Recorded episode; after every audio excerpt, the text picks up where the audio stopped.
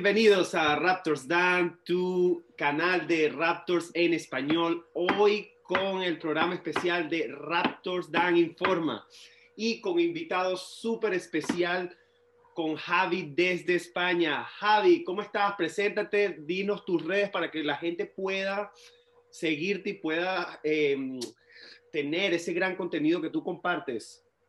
Hola, muy bueno. Bueno, pues encantado de estar aquí. Mi red por ahora solamente Twitter, eh, Raptorismo en ella. Y bueno, hablo un poco sobre la actualidad en general de la NBA, hablo un poco de fútbol español, de lo que voy viendo. Y sobre todo suelo comentar los Raptors y todo temporada en general. Vale, vale. Interesante. ¿Cuál es tu equipo favorito de fútbol? Solamente curiosidad. Eh, el Recreativo, bueno, que es de donde soy.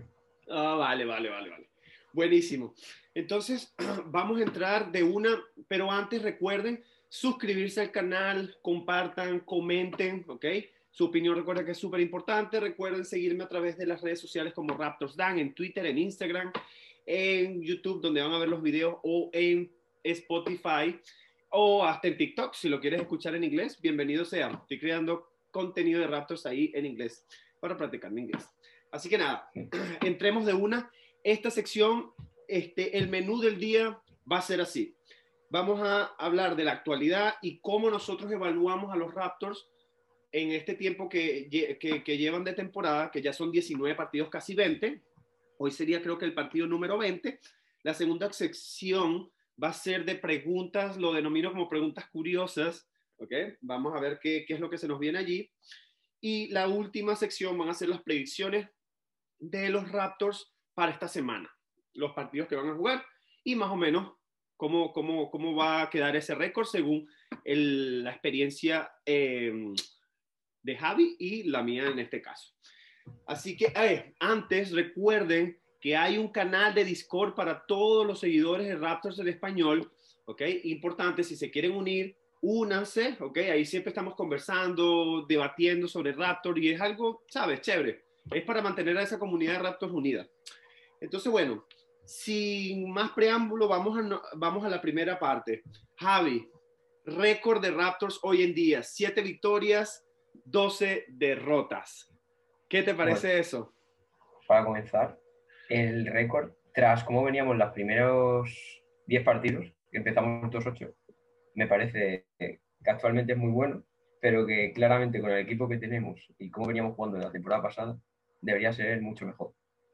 Y es que actualmente lo que nos pasó en los primeros partidos, y creo que nos está pasando mucho, que me gustaría comentar ahora sobre ello, es que creo que hay mucha relajación defensiva en los primeros tres cuartos, sobre todo en el tercero, al volver del descanso. Y después en el cuarto intentan hacer una remontada, que hay veces que sale, y como el otro día contra Kings, que es que remontamos 15 puntos, pero no da tiempo. Y me parece que si jugáramos todo el partido con la misma intensidad, se podrían hacer cosas muy buenas.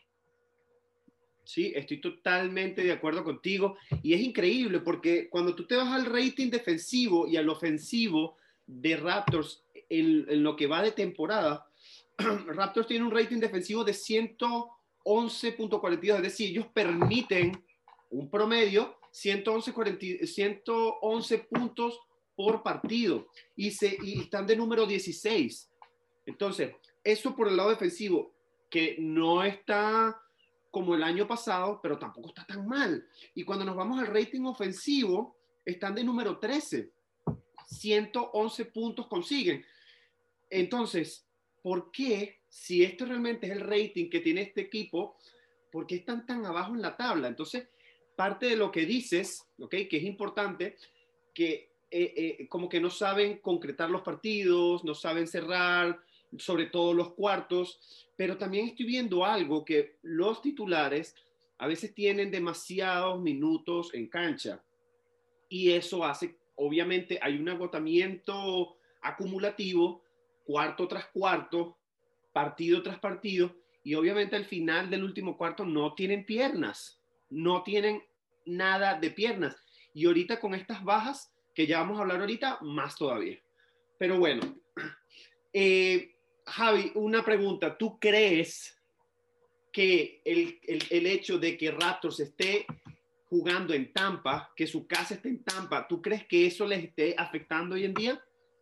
Pues es un debate muy interesante porque podemos pensar que hay jugadores a los que les afecta más y los que les afecta menos, pero a mi parecer sí, porque hay que pensar también que vienen de una burbuja en la que han estado mucho tiempo sin su familia, han estado lejos de su casa, y ahora, después de, han estado un mes con ellos, y ahora otra vez una temporada completa tiene que irse a otro lado, que antes no les veía mucho porque no pasaba mucho por tanto, vale, hoy, pero aunque sea estaban algo con ellos, ahora están alejados, hay gente que se puede sentir solitaria y pueden entrar depresiones, y yo sé. Eso es un problema bastante grave también. Y, y, y, y, molesta, porque hasta cuando tú hablas con seguidores de la NBA en general y tú les comentas esta situación de rato, entonces la gente lo ve como una excusa. Pero es que no es una excusa, es que es una realidad, ¿sabes? Porque tú, lo, tú estás comentando que es como la burbuja. Yo digo que es aún peor que la burbuja, porque por lo menos en la burbuja ya ellos tenían la mentalidad de que estaban adentro, de que no iban a salir y que tenían, y, había unas razones de por qué no salir. Ahora, todos pueden salir, pero tienen que cuidarse y es como una burbuja, una burbuja mental porque no, no, no, están en su ciudad, no están en su casa, no van al restaurante que ellos les gusta comer después de cada partido que ganan, por poner un ejemplo, o no tienen, ah, no sé, tantas variables que salen allí. Entonces, no quiero decir que el récord que tienen hoy en día es por culpa de Tampa, pero obviamente eso afecta. Y recuerda, yo no sé si te acuerdas, en los primeros partidos que permitieron espectadores en la cancha, los espectadores gritaban más, los espectadores gritaban más a los equipos contrarios que a los mismos jugadores de, Raptors. No sé qué te parece eso. Sí. Eh, hubo un partido de los primeros partidos que tuvieron, recuerdo además, que tuvieron que poner megafonía en, la cancha, la propia cancha, para que apareciera en la televisión, en la retransmisión, que estaban animando a Raptors en vez de al equipo contrario. Porque es que en Tampa no hay esa costumbre, esa tradición del equipo de Canadá, mucho menos en Estados Unidos y Canadá podemos decir que están muy enfrentados normalmente. Entonces van a preferir animar al estadounidense antes que al canadiense. Y es algo que puede venir muy bien. Ahora de esos momentos defensivos del final, que necesitas que el público te ayude. Claro, ¿no? Y además que Tampa, Florida, recuerda que hay muchos, eh, eh, ¿sabes? Eh, esa, esa gente por lo general sigue a todos los equipos, ellos no son como muy, ¿cómo se puede decir? Como que sienten la camisa de los equipos que están en Florida, que en teoría deberían de seguir, por ejemplo, a Miami, cosas así, pero, pero bueno, em, eso es un dato interesante. Ahora nos vamos a, los jugadores, vamos a irnos ahora a los jugadores. ¿Tú crees que hay hoy en día o en lo largo de todo esto, de lo que va de temporada, ¿tú crees que hay un buen fit y química entre los jugadores titulares.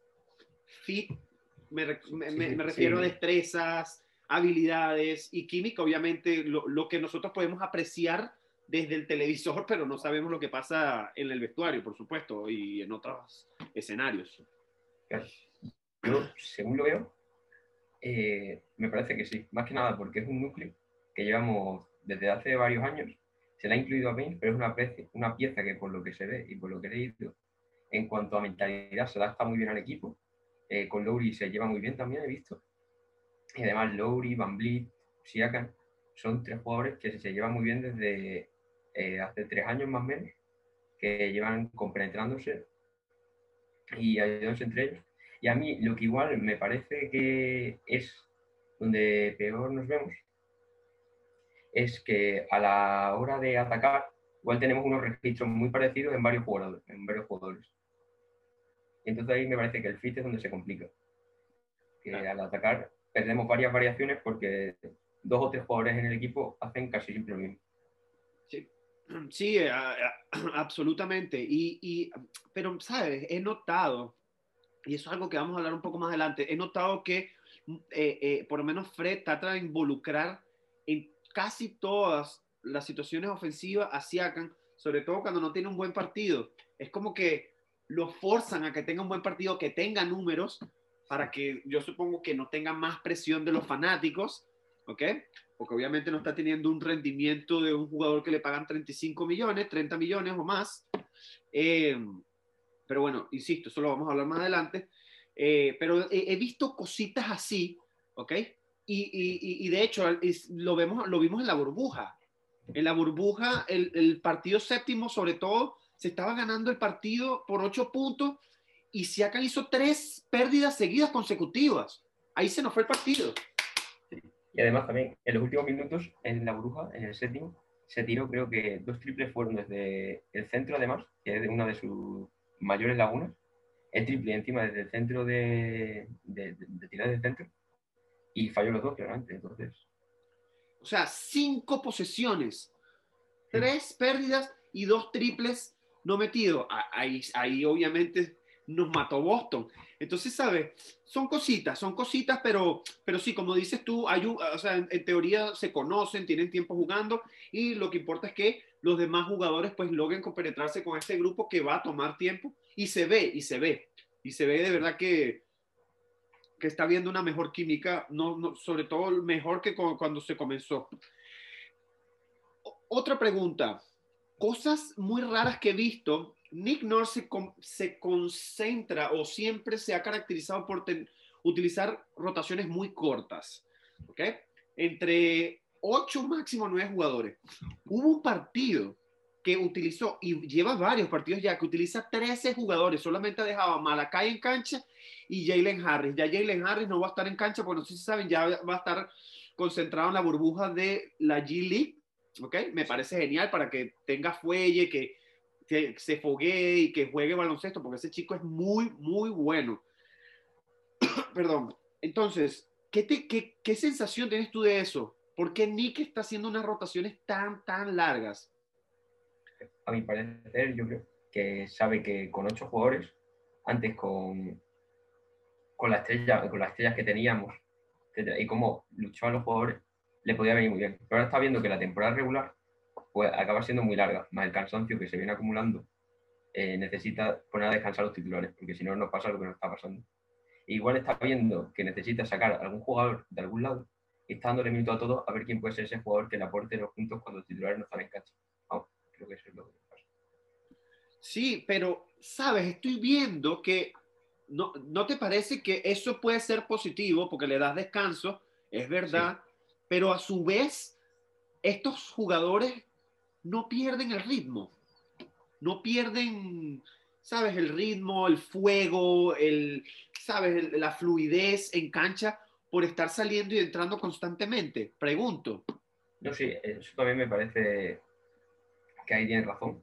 Y es que siempre, algo que sucede mucho es que, por ejemplo, entra Stanley Johnson durante un minuto, saca Novi y después le vuelve a meter a, los minutos y medio, minuto 30 segundos. Y entonces eh, es como que no ha descansado nada, además ha perdido el ritmo de la cancha, por lo que al entrar le cuesta más entrar al partido, le cuesta meter los tiros que venía metiendo de antes, y es algo que al equipo se resiente de ello. Entonces yo creo que Nickner debería buscar una rotación de nueve jugadores, diez jugadores máximos, y que jugar con ellos y tener los minutos predeterminados para cada partido. Sí, sí, definitivamente. Yo creo que ya la segunda unidad está agarrando más, más identidad. Lo he estado contando en mis videos de reacción. Eh, me encantaría, es más, te, te, te, voy a decir los jugadores que yo considero que no deberían de faltar en la segunda unidad y después, si quieres, tú me dices los tuyos. A mí me parece que en la segunda unidad no puede faltar. Yuta Watanabe no puede faltar, ¿ok? De hecho, vamos a hablar de él un poco más adelante.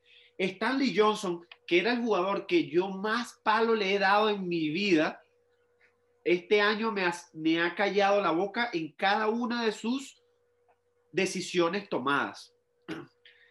Estos dos jugadores, más Terrence, Davis. Obviamente Chris Boucher, ¿cierto? Pero soy, soy, e, e, él es casi como titular. Pero estos tres jugadores me parece que no pueden faltar en la segunda unidad. No sé qué te parece a ti. Eh, yo creo que mi segunda unidad sería lo primero, Butcher y Norman Powell es que están entre titulares y banquillo, entonces los dejo ahí, pero está claro que tienen que jugar casi 30 minutos por partido. Son muy importantes para la rotación. Y después de otros tres, yo Yuta Watanabe le pondría al 100% o al 200%, porque está haciendo un temporadón, está demostrando que para defender hay que echarle ganas y ahí tiene los conceptos muy bien trabajados de defensa sabe cómo defender todas las zonas del campo. Después Stanley Johnson también le metería, debido a que el año pasado a mí me dejó muy mal sabor de boca porque de Pistol parecía que iba a ser un jugador increíble. Después de la lesión empezó a bajar, a bajar, a bajar. Y yo pensé que no se iba a recuperar. Pero este año está haciendo unas defensas, está tomando muy buenas decisiones en ataque y algo que me sorprende. Y después Terrence Davis, si no fuera por el problema que tuvo con la justicia, me parece que es que sería un jugador increíble porque pienso que está perdiendo fuelle y minutos solo por eso. Porque tal y como juega, Sí, yo también creo que, de hecho, vamos a irnos directamente a esa, a esa, a esa pregunta, que no está en el itinerario, pero ¿qué, qué, te parece? ¿Cómo, qué, ¿Cómo, crees tú que va a terminar ese, ese tema de Terrence Davis? Para los que no saben, él tiene un problema eh, con la justicia por abuso doméstico a su pareja y a su hija o hijo, corrígeme. Eh, entonces, él tuvo ya dos juicios en la cual no se ha determinado la culpabilidad total, ¿ok? Por eso él está todavía jugando. Yo supongo que cuando ya todo eso salga, todo eso eh, eh, se quede, haya como más información, supongo que la organización de juicio, tomará una decisión. El juicio final se hace al final de esta temporada, al acabarla. Mm. Ya, ya. Bueno, es que ahí esa, esa va a ser la prueba de fuego, porque ahí verán si lo, si, si lo reenganchan o lo terminan de votar. ¿Sabes? Si es culpable, eh, hay, que, volarlo. Hay que volarlo, ¿sabes? Eh, no, se, puede aceptar, eso es un ejemplo. Es, un delincuente, tal, tal cual, tal cual. Así que bueno, estamos claros en eso. Cuando nos vamos a Patrick McCaw, ¿qué crees tú de Patrick McCaw? ¿Tú crees que ese chico va a jugar? Por fin, sí, no, porque todos los videos sale entrenando. Todos los videos que pone Raptors antes de cada partido los ven lanzando pelotas, corriendo, haciendo desplazamientos, pero no, no le dan minuto, o, pero no es que no le dan minuto, es que siempre está... está lesionado, sí. Está lesionado, está como en estatus lesionado. Entonces, ¿qué crees tú? ¿Sabes algo? Cuéntanos, ilumínanos, ilumínanos. Yo es que me parece muy raro porque siempre está, que si suena un vídeo tirando un tiro, otro haciendo una bandeja por delante de alguien, y después pone cuestionable, no está para el partido. Eh, pero además, yo creo que sería difícil que entre la rotación, pero nos podría ayudar bastante si vuelve a un buen nivel. Ya que es que la rotación de base y escolta la tenemos muy ya muy quemado. Que hay muchos jugadores en esa posición. Eh, eh, una pregunta. hablando de estos bases, ¿ok? Point guards. Vámonos con Malakai Flynn, que fue el pick de de este draft de la primera ronda, el número 29, ¿cuáles son tus sensaciones de Malakai Flynn? Y, y conjuntamente te hago una pregunta curiosa. Ahorita como va la liga, ¿ok? Ahorita como va la liga, si tú pudieras elegir un rookie, un novato, que venga a jugar, que tú lo sacas del equipo y lo pongas en Toronto hoy en día, ¿quién sería? Entonces, háblame de Malacay y háblame del rookie. Vale. Eh, con Malacay es que las sensaciones son muy raras, son como muy bipolar. En un lado de la cancha, en defensa, está con un trabajo espectacular. No se le va a nadie, defiende siempre bien, cierran todas las ayudas y increíble. Pero después en el ataque empieza, lleva la, sube la pelota, el bloqueo. Está solo para tirar, la pasa. Eh, se va de alguien, está solo para hacer una entrada, la pasa. Por ejemplo, el otro día, contra Miami creo que fue, hizo un buen crossover, se quedó solo para entrar a canasta, estaba haciendo una entrada, no entra nadie y sí, sí, sí, dobló el balón a la banda. Lo dobló sin ningún tipo de sentido. Y es algo que no me extraña. No sé si será algún tipo de instrucción que tiene él para hacer algo, pero me parece muy raro que un jugador que además en la universidad venía también bastante bien, promediando bastantes puntos, haga esto. Bueno, yo, yo, yo, le, yo he comentado, Javi, en mis videos, y para mí eso es culpa de Nick, Nicholas Norris, ¿ok? Le quitó toda la confianza a ese chico porque lamentablemente Nick pareciera que es un entrenador que no le da ningún tipo de importancia a los novatos en su primer año. Yo creo que eso es una, una, una capaz puede hacer, puede hacer que Masai le esté diciendo, mira, no lo saques mucho en cancha para que la gente no lo vea. ¿sabes? Capaz yo estoy, yo estoy, estoy especulando aquí, ¿sabes? Pero ese chico, si ustedes lo ven en la universidad, fue jugador defensivo y un jugador que te promediaba una cantidad de... ¿Ustedes no se vieron ese partido de Malakai contra Jalen Harris en la universidad? Nevada contra San Diego. Métanse en YouTube y vean ese partido de San Diego contra Nevada el año pasado. Jalen Harris metió como 30 puntos y el otro metió 40. Pero era tiros difíciles tras tiros difíciles. Este chico llegó a la liga con una confianza tal que hasta en la pretemporada se comparaba con, con, con el pick número 2, la Melo Ball. Y ya hoy en día, ¿quién habla de Malacay? Nadie, porque este señor le quitó la confianza. Yo entiendo a Malacay. El tipo, claro, Toronto, que es una franquicia ganadora, o es lo que viene haciendo desde el 2015, ¿ok? Eh, eh, viene entonces, ¡pum!, eh, pierden, pierden, pierden, pierden. Hay una situación, yo supongo que en el vestuario hay problemas. Obviamente ese chico en ese ambiente, coño, él no quiere tirar la pelota y que la vaya a fallar. Por eso hace el pase, por eso se resbala tanto, está nervioso, no se acostumbra a la velocidad, y eso es lo que veníamos hablando anteriormente, no se acostumbra a la velocidad en la NBA, ¿por qué? Porque entonces le das minutos un día y, el otro, y después dos, tres partidos no juega. Coño, tienes que, ¿sabes? Lo tienes en cancha, es un jugador bueno, dale minutos. Y más, más, y eso fue lo que más me molestó en el último partido contra Indiana, que Lauri no debió jugar porque no estaba listo. Estaba todavía con lo del tobillo. Sí, de hecho, ese partido se perdió, no fue por la, o sea, se fue por la decisión que tomó o la franquicia, o Lauri, o Nick North, por dejarlo jugar a él. Pero bueno, no, no me quiero enrollar tanto, viste que me molesto. Sí, no, pero eh, mejor. Cuéntame, ¿cuál, es, ¿cuál sería el rookie que tú agarrarías o capaz te, te, quedarías con Malacay? No sé. una cosa antes de seguir con eso, sí, que claro. Malacay, también quiero decir que en pretemporada cuando no tenía presión. Parecía que los Raptors iban a ganar otra vez, iba a ser un año fácil para entrar en playoff, podemos decir. Eh, empezó jugando espectacular. Contra Charlotte Hornets, yo recuerdo el partido ese que, vamos, pensábamos que era el robo de draft, pero casi todos los equipos lo pensaban ya. Sé si te acuerdas del partido de temporada. Es que todas las, todas las destrezas, habilidades, decisiones, todas eran perfectas, como si tú, como si, tal cual Pritchard como si tuvieran, como si tuvieran cinco o seis años en la liga ya. Pero es que obviamente esa confianza la mató totalmente. Total, bueno, de hecho, un partido de la temporada, no sé si fue el segundo tercer partido, no sé si te acuerdas, yo ahorita no me acuerdo, ¡ah! Que él jugó como 17 minutos y en 17 minutos metió como 13 puntos, 5 asistencias, ah, un montón, hizo, hizo, un montón, un montón, ¿no? Eh, ¿Sabes? Hizo, fue muy, beneficioso para el equipo con tan pocos minutos en cancha. Y yo decía en el video de reacción, uff, ¿tú te imaginas este jugador, este chico jugando 30 minutos? Sí. ¿Qué es lo que no podría hacer? Otra cosa, ¿qué es lo que mejor hace Malacay? Que se sabe desde la universidad. Pick and roll. Pick and roll. Es muy bueno cuando tú le pones a él una cortina, una pantalla, ese chico genera o una asistencia o un tiro o lo que sea, o una falta, siempre genera algo. Cada vez que Malacay tiene el balón, todos se abren. Es como que si no quisieran que el chamo entre en ritmo, como si no quisieran que el chamo creciera.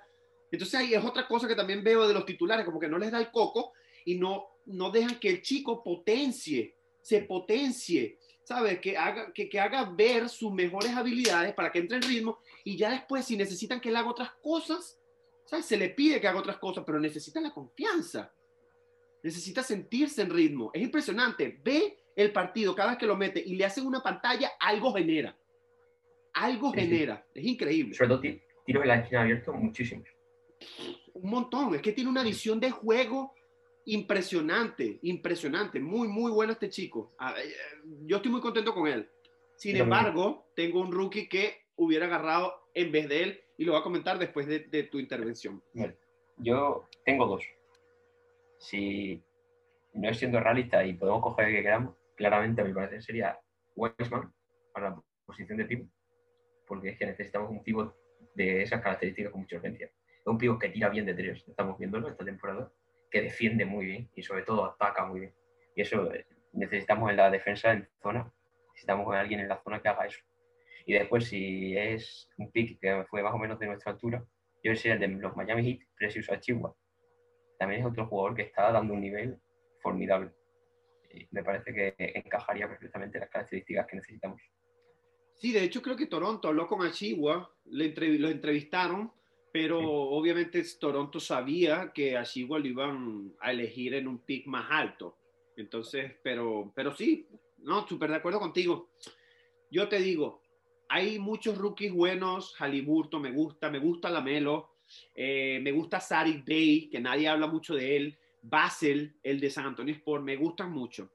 Pero yo, por la necesidad que tiene de pivot, estos Raptors, yo agarraría a Xavier Tillman, Xavier Tillman, ¿ok? Que fue el pick número 35 que lo agarró Memphis Grizzlies, lo pudimos haber agarrado. Yo estaba así como que Raptor, tiene que agarrarlo. Y no lo agarraron. Vean los números que está haciendo. Pero no tanto los números, porque esas, cuando tú te enfocas en los números, en los box score, él, es un él es un tipo Draymond Green. De hecho, lo comparan mucho con Draymond Green. Es un jugador que lo que hace en cancha es invaluable, es muy importante los, los bloqueos que coloca, eh, los pases que hace, cómo se posiciona en la cancha. Creo que es el centro con más IQ que vino en este draft y con más habilidad de pase y con más habilidades defensivas. Ese era el pick que necesitamos y además vino con ya 21 o 22 años, que ya es un hombre, ya no es un niño de 18 19 años y además con familia constituida, pues ya tiene su esposa y hijo. Entonces, sabes, ya, ya esto es un jugador que te viene a la liga a producir, a ganar dinero para, para mantener a su familia. Los que vienen con 18, 19 años, ¿sabes? Eh, son muy niños, todavía no han madurado. este era perfecto para rap y no lo agarraron. Pero bueno, cosas que pasan. Todo el mundo dice, en Masai confiamos. Vamos a ver, eso es algo que te voy a preguntar ahora. Pero bueno, sigamos porque nos quedamos pegados en esto. Es que había que hablar de Malacay, indudablemente había que hablar de Malacay. Eh, bueno, Boucher, jugador más mejorado o sexto hombre del año, ¿sí o no? Eh, oh, es que es muy, muy complicada la pregunta. Yo creo que jugador más mejorado no. Jugador más mejorado no. Es que Jalen Brown está dando un crecimiento que respecto a la temporada pasada, que es como el de la temporada pasada de Pascal Siakam es muy parecido al mismo. Claro. Bueno, es que eh, yo creo que el jugador más mejorado definitivamente no, pero sí creo que puede ser un sexto hombre sin embargo, ha bajado un poco su rendimiento. Está promediando 13.5 puntos, 6 rebotes, una asistencia y bueno, bloqueos casi 3, una locura. Pero, creo que el jugador más mejorado se lo va a llevar Christian Wood. Debería llevárselo Christian Wood. Ah, eh, pero bueno, chéverísimo. Ahora, vámonos rapidito a la última pregunta de la actualidad que viene siendo Siakam. Háblame de Siakam. Dime, ¿qué te parece Siakam? ¿Te gusta Siakam? qué es lo que ves en su futuro, etcétera, etcétera. Es un jugador muy irregular, lo que, lo que menos me gusta de él, muy irregular. Depende del partido, depende de cómo se sienta, hace una cosa, hace otra. Y es que algo que no me gusta nada es que hay días en los que se da cuenta que tiene que penetrar porque es lo que sabe hacer, que penetra y mete dos puntos en cada penetración, ya está. Pero en vez de hacer eso, lleva, el otro día llevaba casi 29 puntos de penetración y empezó a tirar triple sin ningún sentido. Y es que lo que debe hacer es penetrar. Eh, tiene un físico, aunque parezca delgadito, también aguanta bastante los choques y sabe buscarse bien los espacios en la pintura. Entonces yo creo que debe penetrar y además en cuanto penetra, hemos visto que hubo dos partidos que promedió triple doble y es que penetrando abría la bola a sus compañeros y al abrirla, eh, al penetrar se cerraba toda la defensa de él y él le abría a un compañero y se quedaba solo. Está silenciado, está silenciado. Eh, sí, es que definitivamente el, tema de Siakam, como tú dices, muchos altos y bajos, a veces juega, a, veces pareciera que se le ve animado, otros días no se le ve animado. Y, yo lo único que a mí, la verdad, hoy en día, yo lo defendía a capa y espada. Yo lo defendía contra viento y marea. Porque obviamente el rendimiento está bajando considerablemente, ha bajado y está bajando, ¿ok? Y yo como fanático de Raptor, y supongo que todos ustedes que nos escuchan, tú también lo hacían, pero es que llega un punto de que es como una novia tóxica, una novia de esas que tú tienes problemas, problemas, ¿sabes? Es tóxico. Eso es precisamente a mí lo que me está pasando con Siakam. Y yo hoy en día voy a opinar de Siakam partido tras partido. No me importa que sea un jugador de Raptors porque ya no es que no le entran los tiros. Ya no es que no defiende. Ya es algo que es mucho peor, que antes no estaba. Porque antes, aunque no le entraran los tiros, tomaba buenas decisiones. Hoy en día no está tomando buenas decisiones en cancha. Y eso yo como fanático de un equipo que le están pagando una cantidad de dinero, tienes que tomar buenas decisiones. Sí o sí tienes que tomar buenas decisiones.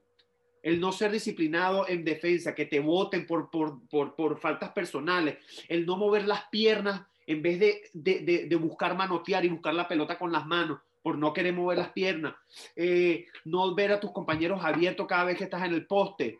Eh, Sabes, son decisiones. Y creo que eso es lo que te diferencia de una estrella en la liga, perdón, a un jugador del montón, a una estrella y a una superestrella.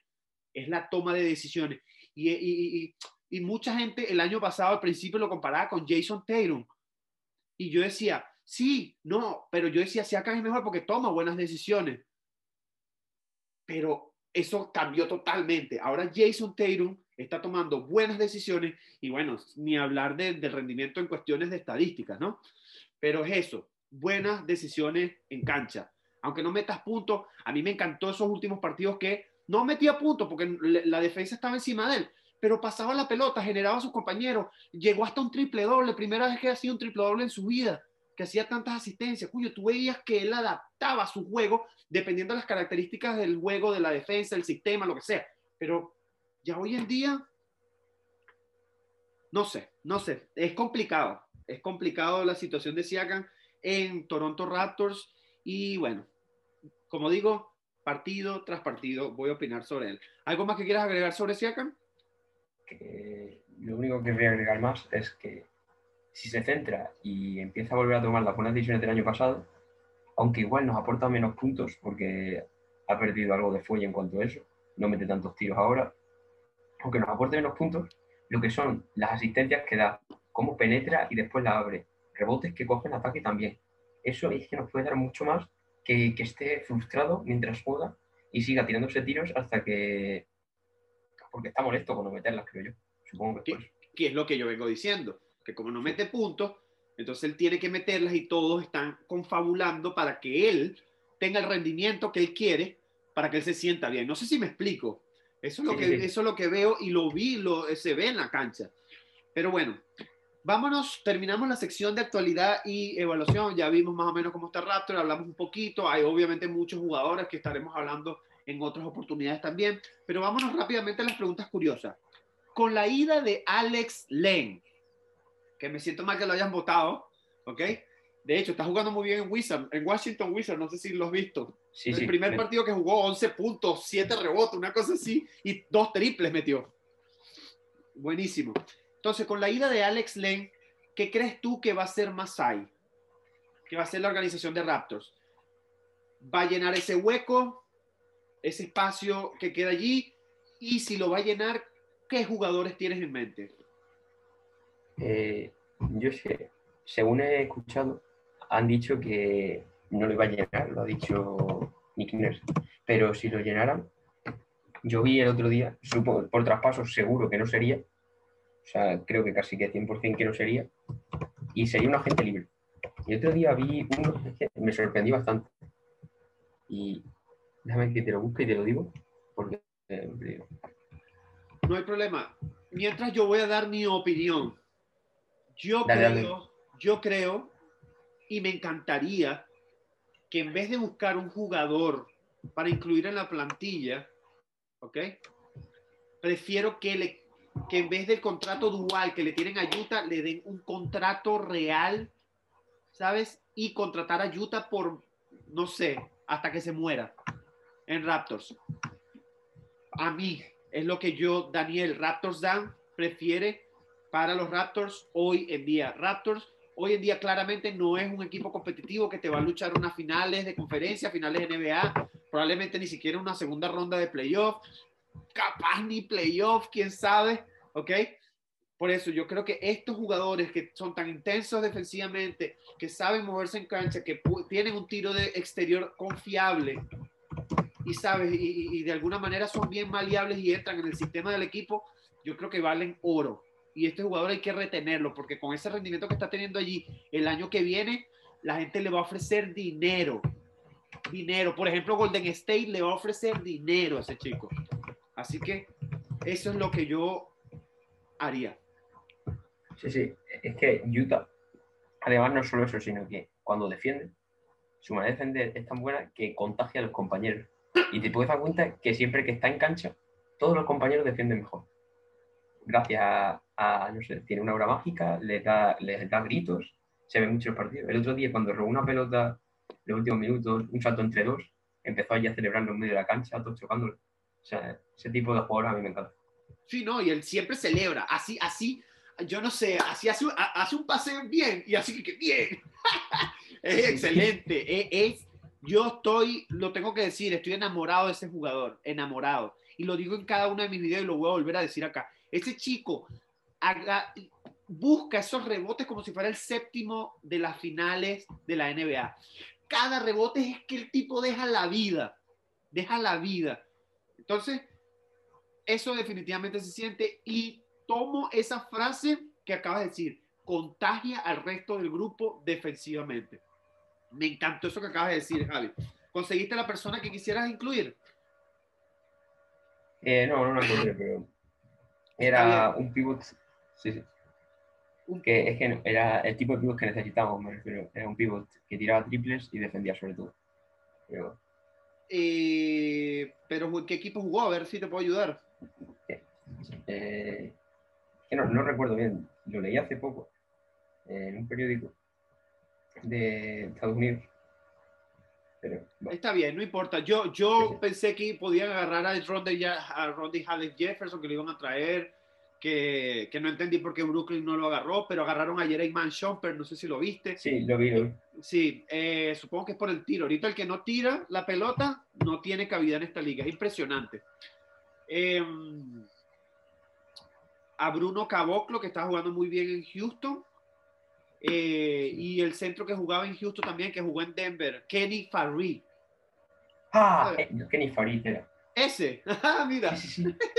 defiende muy bien, pero creo que está en China. Creo que está en China, me parece. Pu- pero eso, es un ser, pero- centro que, apo- que, que aportaría muchísimo. Yo en mi video lo di, le- di esos tres nombres que podían ser potenciales targets para Raptors, pero bueno, no sé si lo van a hacer, ya te digo, yo prefiero a Utah mil veces. Vámonos a la siguiente. ¿Tú crees que Masai se quede o se va de Toronto? Él es, él es, va a estar, él es agente libre al final de esta temporada. ¿Crees que se quede? ¿Crees que se va? ¿Qué crees que va a pasar con ese individuo? Eh, es muy difícil. También está porque los Knicks, según he estado leyendo durante bastante tiempo, están detrás de él. No sé si lo saben. Llevan los New Knicks mucho tiempo queriendo contratarlo, ya que es uno de los mejores general managers de la NBA. Y es que yo creo que tal y como tenemos, que podemos tener un buen futuro por delante con la- el núcleo joven que se está formando en la plantilla, pese aunque parezca que somos una plantilla para competir ahora mismo, en el presente, que es que lo somos, también tenemos un futuro muy interesante, porque tenemos jugadores como Uyan. Novi, Sí, sí. VanVleet todavía tiene 26 años, no ha llegado a su mejor época. Norman Powell está todavía creciendo, incluso diría yo. Entonces me parece que tenemos un futuro, muy, si Akan si vuelve también, un futuro muy interesante. Y es que si él ve que puede sacar todavía más rendimiento de este equipo, supongo que se quedará. Así que yo confío en que se quede. Sí, eh, yo, yo también, indudablemente, de hecho, creo que el contrato de Fred Van Leet es poco para lo que hace. ¿Ok? Y OG creo que es poco también para lo que hace con respecto a otros, a otros contratos que reciben, por lo menos Bogdanovich, el de Atlanta. Eh, ¿Sabes? Que reciben esos contratos súper altos. Pero tú ves, bueno, mira el mismo Kemba Walker, que sabemos que es un all-star y tal, y todo lo que tú quieras. Pero si comparas a Kemba Walker con hoy en día, hoy en día, ojo, no estamos hablando de lo que han hecho en su carrera, cuidado. Hoy en día, comparas a Kemba Walker con, con, con Fred, VanVleet. ¿sabes? Capaz no eliges a uno sobre otro, capaz están muy parecidos, pero, pero, ¿sabes? Uno gana 36 y el otro gana 20. son 16 millones que te dejan ahí para, ¿sabes? Y, sin contar que Fred puede defender jugadores puesto uno, dos, tres y cuidado y si no cuatro. Yo he visto a Fred cayendo a su coñazo en la pintura con puesto cinco, con cuatro. He visto. Los hemos visto, todos los vemos. Así que eh, eh, yo creo que tomo la palabra que tú dices. Hay un futuro interesante. Apostamos a que se quede, pero recuerda que la NBA está buscando crear dos equipos más. ¿Ok? Dos equipos más. Uno en Seattle y uno en Las Vegas. Por eso. Entonces, eso me da a mí a pensar que probablemente, ¿sabes? hay oportunidades de que se vaya, ¿verdad? Porque le van a ofrecer una cantidad de dinero inimaginable. Y en Las Vegas, sobre todo. Y en Las Vegas, imagínate. O sea, eso va a ser éxito tras éxito. Pero bueno, vamos a ver. A mí, yo, yo, confío mucho en que, se, en que se quede. Si no, esta franquicia va a ser un problema. Aunque confiamos en Bobby Webster, que es el, el, el, gerente general, pero bueno. Ajá. Otra. Lauri termina la temporada como Raptors o va a ser cambiado. Yo es que creo que va a acabar traspasado. Antes de marzo. Eh, creo que sí, porque es que eh, creo que es bastante claro que Lowry no va a renovar con Raptors. Creo que quiere irse a un contendiente actual para su última temporada y quiere ganar otro anillo, según lo que yo creo. Entonces, si no va a renovar, es el que ama la Francia, le gusta la ciudad, etc. Supongo que lo dirá y dirá, tradeadme por algo, que por mí os pueden dar muchas cosas, y ganad, ganad eh, activos para, aunque me cambiéis a mí, ganéis activos y ayudo a la franquicia. Como por ejemplo ha hecho Giannis ahora, renovando, que es que si, aunque se quiera ir, que supongo que yo no creo que aguante todos los años de contrato con Bucks, va a acabar yéndose tradeado. Sí, sí, vamos a ver, porque yo, yo estos Bucks contra nosotros se vieron mal. Sí. Mal. Y eso que Raptor hoy en día no es un equipo de cuidado. Bueno, no le ganó, ya llevan dos partidos perdidos. Perdió contra Detroit Pistons, que son los últimos en la, en la, en la liga. Sí, ¿sabes? Lleva Sí, sí, o sea, entonces, sí, creo que, ¿sabes? yo creo que hay dos opciones. Una es que obviamente ser cambiado, ser traspasado, porque él quiere estar en un equipo contender, como tú dices, pueden tener activos, picks, que creo que sería hoy en día para la situación de Raptor, sería lo mejor, en mi punto de vista. Pero algo que sería aún mejor, ¿ok? es que él se quede en Toronto, que busque quedarse en Toronto por un contrato muy, muy, muy amigable, que sirva de mentor a esos jugadores que van entrando y que no le importa capaz ser un jugador que entre en la segunda unidad, Pero insisto, que sea un mentor y que se termine retirando en Toronto Raptors. Que eso vaya a pasar, yo no creo porque es un jugador que mira lo que te está promediando. Ese jugador va a pedir mínimo, mínimo, mínimo, mínimo entre 15 y 20 millones. Sí. 15 y 20 millones. Y yo, Raptors no paga 15 y 20 millones por Lauri, no porque no lo merezca, sino porque prefiero pagarle a un joven que a un jugador que tiene 36 años. ¿Sabes? un jugador que tiene 36 años, que, ¿sabes? Necesitas que esto, estás en plena reconstrucción, básicamente. Entonces, necesitas esos jugadores que te tengan experiencia. Además, si no le pagas al Lurin, creo, recordad que tenemos espacio todavía para un jugador con un contrato bastante más alto. Con, claro, con, epa, epa, y, y Powell tiene su opción de jugador de 11 millones, que capaz en un posible trade se puede incluir a, a, a, Lauri y a Powell. Y ahí estamos hablando de 40 millones.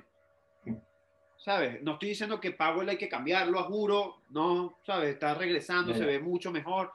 Pero, ¿sabes? Capaz Toronto no quiera, no quiera pagarle ese, ese contrato de jugador. ¿Sabes? Entonces, sabiendo esa situación, sabes que Raptors, eh, déjame leértelo.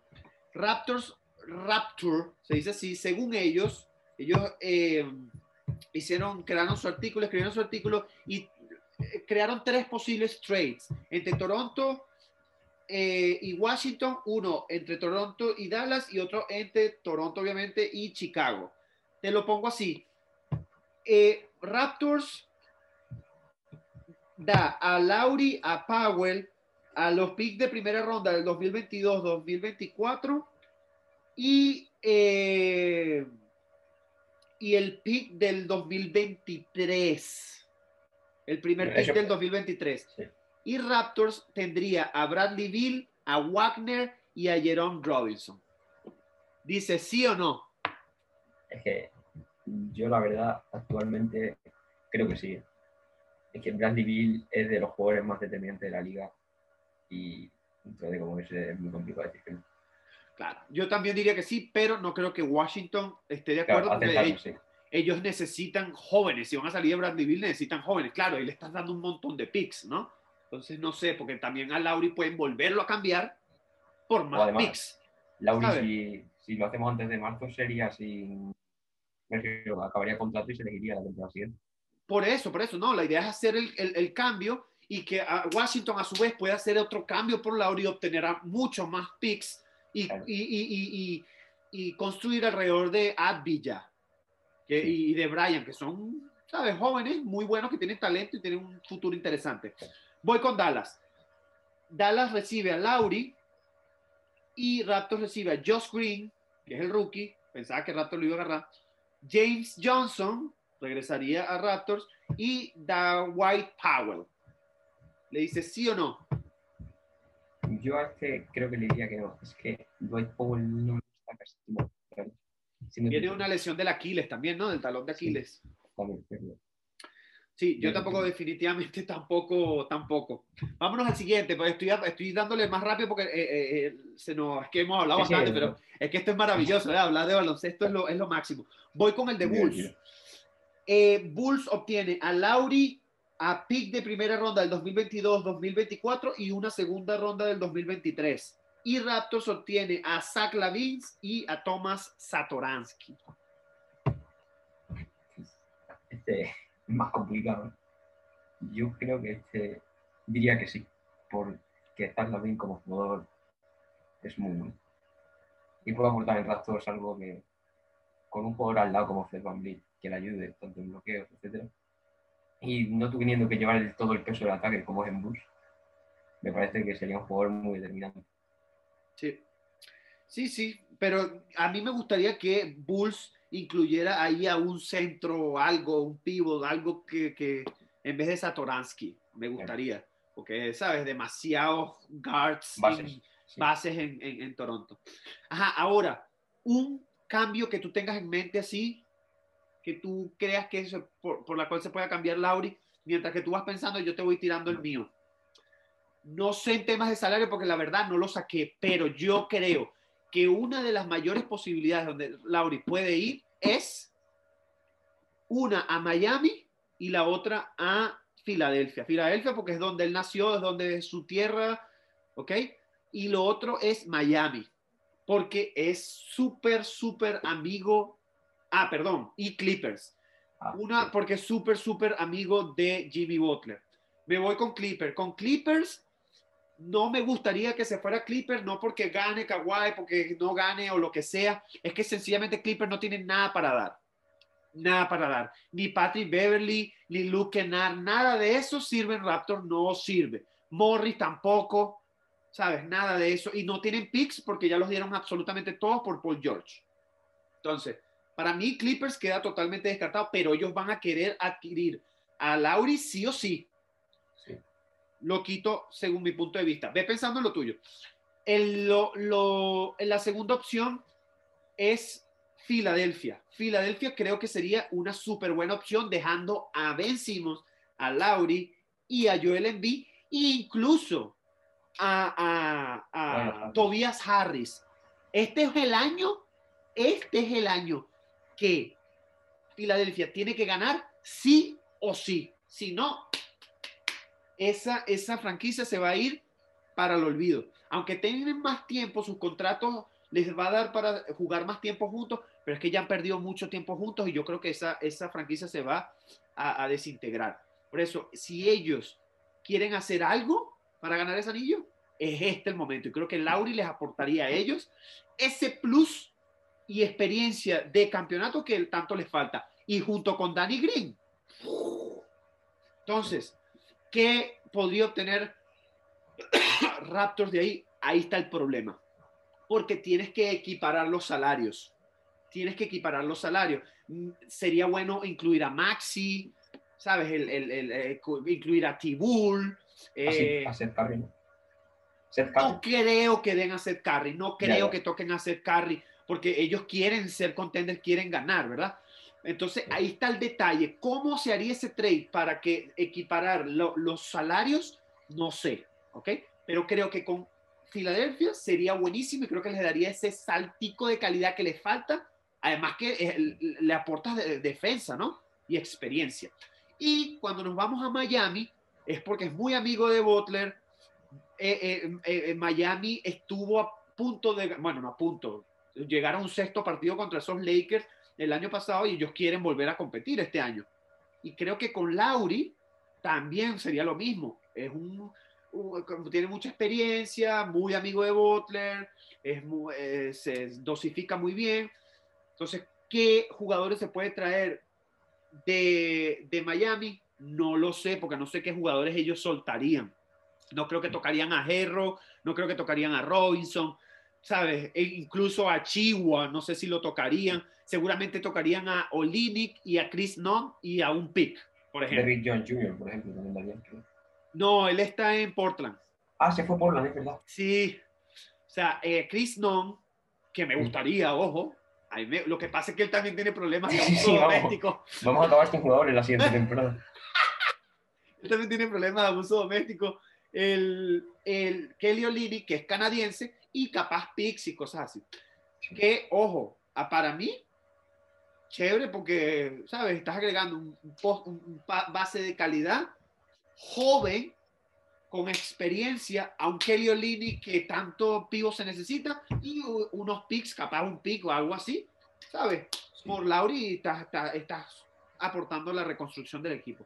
Pero bueno, esa es mi opinión. A ver si tú tienes algo en mente a ver, el de los Clippers que ha sonado muchísimo. Además tiene a Jay Ibaka, que también era buen amigo suyo. Claro. Y Kawhi también se llevó bien la temporada de esa. Pero es que es como te dices, han dado todos los picks, ya no tienen picks. Y además, después yo tengo dos en mente. Uno que es un poco fantasía mía, que es que me gustaría bastante, que es a Spurs con The Rosa. Pero que también además, cuando eso, nos pueden dar bastante buenos jugadores jóvenes que tienen Spurs. Pero lo es muy complicado es muy complicado. Sí, está difícil porque yo, es que yo no lo haría. Ya, ya. Es que para, para, qué, ¿para qué tú quieres a, a, a, Lauri si ellos no van a competir por el título? No, no, ya. Sí, sobre todo porque fantasía me para volver a ver a ah, no, sí, sería maravilloso. Es que eso era una de las cosas que te decía. Si Lauri se queda, sería bonito ver a, a De Rosa que viniera de regreso a Toronto, que no creo que vaya a pasar.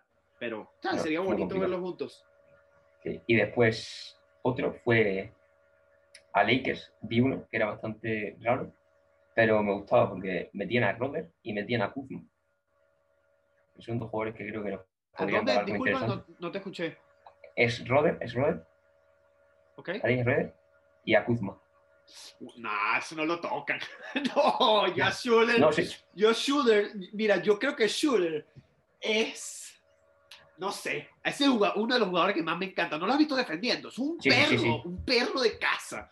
Eso es un jugador, no joda. Espectacular. sí, no, no, ese jugador es. Ese, no lo tocan, olvídate. Pero creo que ese va a ser la piedra angular de estos Lakers. Es, e, ese jugador va a ser el, el, determinante para que Lakers capaz sea el back-to-back -back este año. Pero también quiero que sepas que él no aceptó la extensión que le hizo Lakers. Sí. ¿Ok? Entonces, él probablemente él va a pedir dinero que Lakers no va a tener el año que viene y Lakers va a tener dos opciones. O sale de un montón de jugadores para poder quedarse con Shooter porque vale los reales, o Shooter va a ser agente libre y ahí es cuando Raptors, ¿sabe? Puede, claro, a mí ese jugador me encanta, me encanta. Pero bueno, sería maravilloso, claro. Yo, yo, yo vería más un cambio con Lakers metiendo a Horton. Ah, sí. pero no creo que tampoco lo vayan a tocar, no creo. Sí, este... Es que Laker encima, además de, estar ganando, tienen también bastante buenos jugadores jóvenes. Tienen de todo. Sí, es que, es que ellos, como sin Lauri, ellos ganan. Sí, sí. ¿Sabes? Así que nada, vámonos a la última sección, ¿ok? Vámonos a la última sección rapidito. Wow, esto, esto duró bastante, pero bueno, chéverísimo. La, bastante contenido para que la gente disfrute. Predicciones para la semana que viene. La semana que viene, bueno, desde el domingo hasta el próximo, hasta el sábado, Raptor juega eh, hoy contra Orlando, ¿ok? El martes contra Orlando otra vez. El viernes contra Brooklyn, de Harden, Irving y Durant. Y el sábado contra Atlanta Hawks. Son cuatro partidos. ¿Cómo crees tú que va a quedar ese récord? No el total, ¿Tú crees que vayan a ganar, vayan a ganar los cuatro, que ganen tres, que ganen dos, que ganen uno, que no ganen ninguno? ¿Qué es lo que crees que va a pasar? Predicciones, sencillo. Yo, creo que por tener tendríamos que ganar tres y perder uno. Pero lo que creo que va a pasar es que vamos a ganar dos y vamos a perder dos. Es más, uno de los que vamos a perder va a ser contra Orlando. Ok. ¿Y, y el, otro, el otro que se va a perder? Es que no sé por qué. Nets ahora está haciendo bastantes rotaciones. Me refiero, cada noche están dejando a una estrella sin jugar. El otro día Durant, hoy ya se ha confirmado que no juega Harden y supongo que dentro de poco le tocará a Kyrie. Sí, pero recuerda que Raptors tiene tanta suerte que contra Raptors va a jugar los tres. Y va a jugar Iman Shumpert y seguramente se van a traer a Andre Drummond y va a jugar. Una cosa así. Porque tú sabes que Raptor, para tener suerte, este año te ha mandado a hacer. Pero bueno, ¿tú crees que va a perder uno contra Orlando y el otro lo va a perder contra quién? Disculpa que no. Eh, creo que contra Atlanta. Contra Atlanta. Vale, vale. Yo definitivamente yo creo que el partido que va a perder Raptors va a ser contra Brooklyn. Eso es lo que espero, toco madera. Ojalá que los demás tres, los, otros tres, ojalá lo ganen. Eh, yo creo que sí, va a ser un problema porque en Orlando los jugadores más determinantes es Busevich, que es un poste, y lamentablemente tenemos a un jugador que no es muy, muy rápido para él porque te puede lanzar desde cualquier posición. Sí. te potea bien, te lanza efectivamente desde de media distancia, de triple, desde la esquina, donde le dé la gana. Y Baines está haciéndolo muy bien, ojo, pero que sea lo suficientemente rápido como para eso, veremos.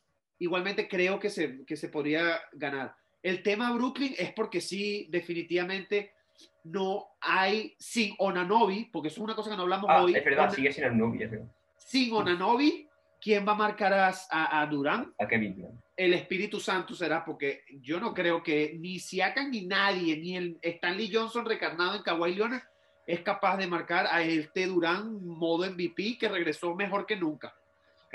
Bien por él, me encanta que regrese una lesión tan fuerte y esté a ese nivel.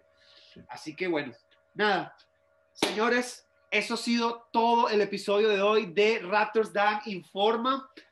Eh, Javi, ¿Cómo la pasaste? Si puedes, coméntanos rapidito una leve conclusión si quieres y recuérdanos tus redes sociales para, bueno, en este caso tu cuenta de Twitter para que la gente te siga y siga tu contenido que es súper importante.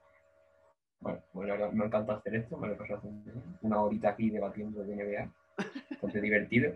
Sí. Y pues para concluir sobre este tema, yo creo que al final, por el equipo que tenemos y como vamos a acabar jugando, va a acabar entrando en playoffs algo que yo creo.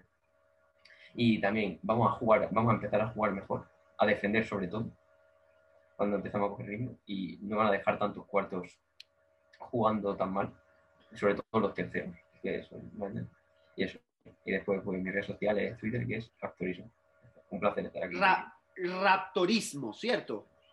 Cierto. Arroba Raptorismo. Importante, sígalo, muy bueno su contenido. Javi, fue un mega placer para mí haberte tenido acá. Ojalá que podamos hacer más episodios juntos. Voy a tratar de mantener esto como un hábito los fines de semana. Lo estamos haciendo un domingo, capaz un sábado sea mejor para que, porque esto lo íbamos a hacer entre varios invitados, pero al final no pudieron. Así que espero que la hayas pasado muy bien. Yo la pasé muy bien. Esto ha sido todo, señores. Recuerden seguirme a través de las redes sociales como Raptors Dan, en Twitter, en Instagram, en YouTube donde van a ver los videos o en tu plataforma de podcast preferido. Recuerden que voy a dejar en la información, ¿ok? El link para que si te quieres unir a la comunidad Raptors en español en Discord. Y bueno, básicamente eso es todo, señores. Cuídense mucho. Un mega abrazo y recuerden, we the